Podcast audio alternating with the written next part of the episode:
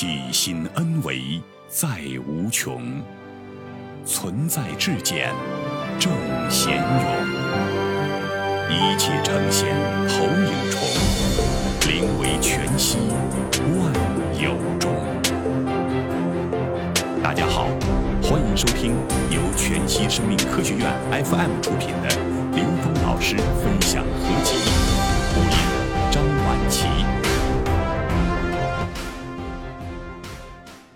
爱的心灵归宿，每个人都是爱的发光体。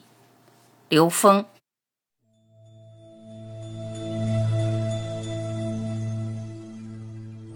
情不等于爱，爱是宇宙最大的能量。如果你的爱是有限的、有索取的，那这个时候用另外一个词来表达它比较贴切。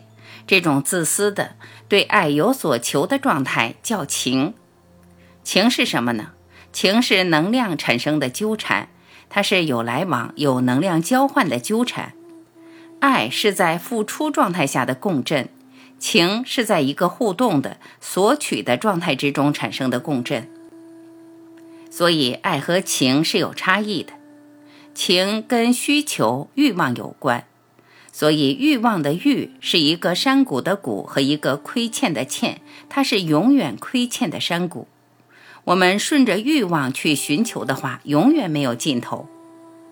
情是影响平静最重要的干扰因素之一。你只要用情感和情绪去做任何事情，你都不得不为它买单。一切狭隘的爱对人都是伤害。情是狭隘的、纠结的，它是障碍我们获得智慧的。爱在三维空间最典型的代表就是太阳。只付出不求回报，无分别。他不会因为这个人是好人就多给一点，是坏人就少给一点。我们用放大镜把阳光聚到一点，这个点就烧焦了。很多人误把情当作爱，其实情和爱不一样。爱能彻底化解彼此的分别，在一的法则里对爱提到了很好的解读。爱是从一而衍生出来的，从一衍生出来的最大的能量是爱。另一个是和它相应的分别。这个现实世界的产生是阴阳两种的运作，一个阳性的，一个阴性的。阳性的是积极的、包容的；阴性的是和它相对的、负面的、排斥的。在现实中最难做到的是人和人互相的影响。人和人之间的能量差异，最终体现于爱的能量。所以，真正影响一个人，只有当你把你的感觉、觉知和他合一的时候，这个时候你才能真正影响。所以，爱的最终结果是产生真正的动力和影响的能量。这部分是要自己在生活中去体验的，不是语言能描述出来的。前世今生讲到累世，就是来学习爱。处理人和人的关系，最终这些关系的归宿爱，彻底化解彼此的分别。爱的轨迹，修身、齐家、治国、平天下，这是爱的轨迹。前面的事情没有学好，到了后面的层次做事情就有很大难度。这种难度使得他没有办法实现现实的理想。同时，现实中没有真正完成功课的机会，共振出内在的智慧。这些步骤也是心灵能量提升的过程。在处理各种关系中，每个人最受牵动的往往是自己最亲密的人，因为很小的一个细节就能产生心灵极大的冲击，情绪极大的波动。所以，这是首要的题目。学好这个事情，表面是解决事情，实际是在调内在的能量，是领悟智慧。当我们领悟以后，放大出去，是底蕴非常稳固的能量状态；否则的话，会是不稳定的状态。不稳定的能量很难最后产生作用，只能变成人生的杂波，那人生的意义也就被大大消减了。爱的心灵归宿。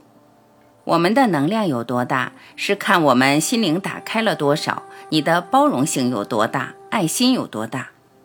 有些人只会爱自己喜欢的东西，有些人把这个喜欢超越了，了解到了人和人之间本质的联系，把爱放大到周围的更广阔的有缘的世界。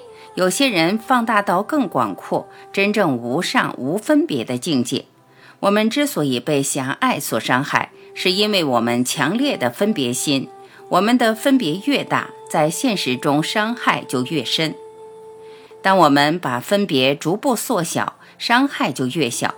其实我们每个人都是一个发光体，我们的内在都是一个能量核心。这个能量核心和宇宙能量融合为一体时，是天人合一。